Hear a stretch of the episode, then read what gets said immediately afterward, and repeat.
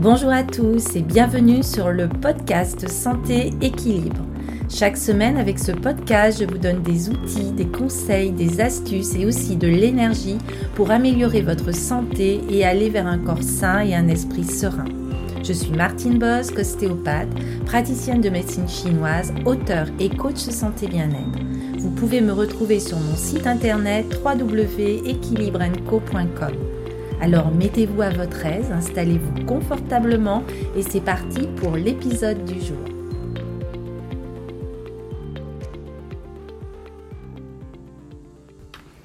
Bonjour et bienvenue dans ce nouvel euh, épisode. Aujourd'hui, je suis ravie d'évoquer avec vous un, muscle très particulier qui est euh, le muscle le psoas qui est appelé aussi muscle vital, muscle de l'âme. Et donc nous allons voir dans cet épisode euh, toute son importance, sa localisation, ses actions, mais aussi euh, euh, l'action qu'il a sur les émotions et sur l'énergie du corps.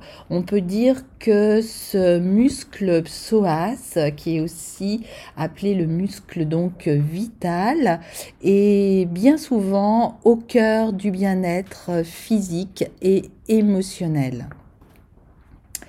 Alors, le psoas présente une vision en profondeur du muscle squelettique qui est le plus important et pourtant, nous allons le voir, il est souvent bien maltraité au niveau de notre corps humain.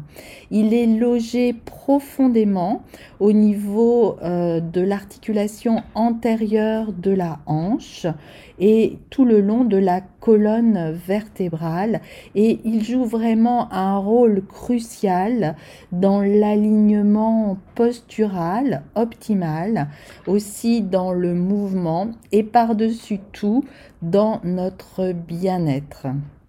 Et donc, nous allons aussi voir que sa fonction et son importance s'étendent au-delà des aspects anatomiques, mécaniques, au-delà du complexe nerveux et du système énergétique.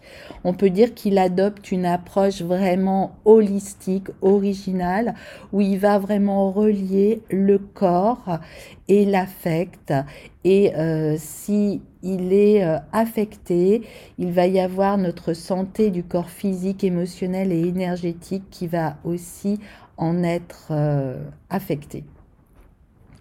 Alors, tout d'abord, ce que l'on peut dire, c'est que sur le plan physique, il est le seul muscle qui va relier directement les parties supérieures et inférieures du corps. Sur le plan émotionnel, il va transmettre des messages à destination et en provenance du cerveau. Et il est aussi le siège de sentiments profondément ancrés. Et enfin, au niveau énergétique, il joue un rôle d'intégrateur au niveau du foyer inférieur du dantian, euh, c'est-à-dire au niveau de notre abdomen, qui influence ainsi subtilement toute la circulation de l'énergie vitale dans tout le corps. C'est pour cela que les médecins, les ostéopathes, les chiropracteurs qualifient volontiers ces muscles psoas-iliaques de muscles poubelles car ils s'engorgent assez facilement de toxines.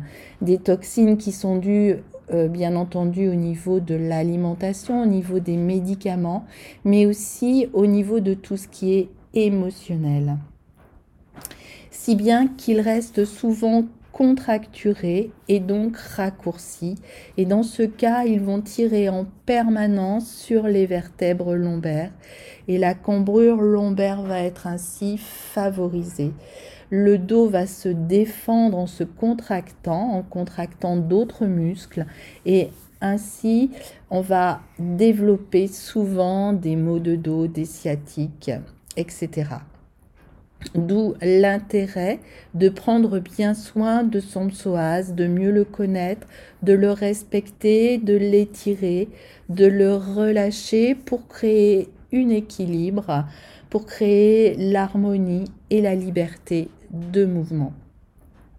Alors si cela vous intéresse, vous allez pouvoir trouver la transcription de ce podcast euh, dans un euh, de mes articles sur mon site internet, mais je vous mettrai euh, tout ça dans la description du podcast. Alors voyons maintenant comment et où est localisé le muscle psoas. Donc tout d'abord, ce muscle psoas iliaque est un muscle qui est allongé. On dit qu'il est fusiforme, c'est-à-dire en forme de fuseau. Il est biarticulaire et il va traverser l'abdomen aussi bien dans le cadran inférieur que dans le cadran postérieur, comme on l'a déjà vu précédemment. Il va être constitué au niveau anatomique de trois chefs. Le premier chef qui est le muscle psoas qui va prendre son origine au niveau de la douzième vertèbre dorsale et des quatre premières vertèbres lombaires ainsi que les disques intervertébraux correspondants. C'est pour cela qu'il est vraiment euh, souvent sollicité au niveau de notre région lombaire, de notre cambrure et donc euh, il peut amener des maux de dos, des lombalgies, des lumbagos et aussi des sciatiques. Il va y avoir un deuxième faisceau qui lui est le muscle iliaque qui va prendre son origine au niveau de la fosse iliaque interne, au niveau de notre bassin. Et enfin, un petit muscle, le petit psoas, qui est souvent inconstant. Et surtout, ce qui est important, c'est que euh, ces tendons de ce muscle vont se terminer en un tendon commun au niveau de l'os de notre fémur, le petit trochanter du fémur. Alors ce muscle psoas-iliaque, il va être très très puissant. C'est le plus grand fléchisseur de la cuisse sur le bassin. Il va permettre aussi la rotation externe de la cuisse. Cependant, ses fonctions mécaniques varient selon l'endroit où l'on envisage son point fixe, c'est-à-dire qu'il va contribuer à la fois à la station debout, en assurant l'équilibre du tronc, à la marche, mais aussi en permettant la flexion de la cuisse euh, lors de sa phase d'appui unipodal. Et il peut être également fléchisseur du tronc et du bassin et accentuer ainsi la lordose lombaire. Alors, lorsque ce psoas est trop contracté, trop tendu, il va exercer une tension très très importante et beaucoup trop importante dans le bas du dos et donc engendrer les douleurs lombaires. Et on peut dire qu'il est même responsable d'environ 50% des lombalgies. Si le mal de dos vous intéresse, euh, je vous mets en référence aussi dans la description euh, mon livre euh, publié aux éditions Marie-Claire, Soigner et renforcer son dos, où vous trouverez aussi plus de renseignements sur d'autres muscles, mais on revoit aussi dans le livre le psoas, ainsi que des postures, des exercices pour préserver et soulager certains maux de dos. Donc voyez le rôle important du psoas donc 50% des lombalgies. Et la position couchée sur le dos avec les jambes qui sont allongées peuvent devenir difficiles à tenir quand la douleur s'installe, ce qui va obliger souvent l'individu à changer de position. Le, le, psoas va être également en cause dans plusieurs douleurs abdominales, dans plusieurs douleurs du bas-ventre. Et aussi, chez les personnes âgées, il engendre souvent une flexion du tronc vers l'avant avec une tendance à marcher de plus en plus courbé euh, vers l'avant, vers le sol. Alors au niveau anatomique, on va avoir des rapports de ce muscle psoas iliaque qui sont très importants ainsi que de son fascia, ce qui entoure tout le muscle. Alors en haut, il va être en contact et en relation avec le diaphragme, d'où le lien très important avec la respiration, mais aussi avec le plexus solaire. Il va être en contact anatomique avec les muscles profonds et euh, paravertébrales de la région lombaire. Il va être en rapport avec les organes des reins avec euh, surtout euh, ce que l'on peut voir en connexion avec la médecine traditionnelle chinoise, l'émotion qui est la peur. Donc avec ce besoin de sécurité, la peur de perdre, aussi bien une perte matérielle, une perte affective par exemple. Il va être en rapport avec toute la chaîne ganglionnaire sympathique lombaire, hein, donc il va vraiment y avoir une action sur euh, les viscères, hein, ainsi qu'avec le plexus lombaire, c'est-à-dire le nerf sciatique, le nerf crural, d'où euh, souvent des douleurs de sciatalgie, de cruragie.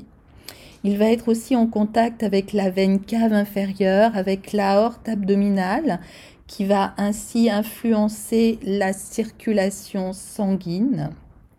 Et comme il est situé dans votre fosse iliaque, à l'intérieur de votre bassin, il va être aussi en rapport anatomique avec le côlon ou le gros intestin. Et c'est pour ça qu'on peut retrouver aussi des problèmes de transit.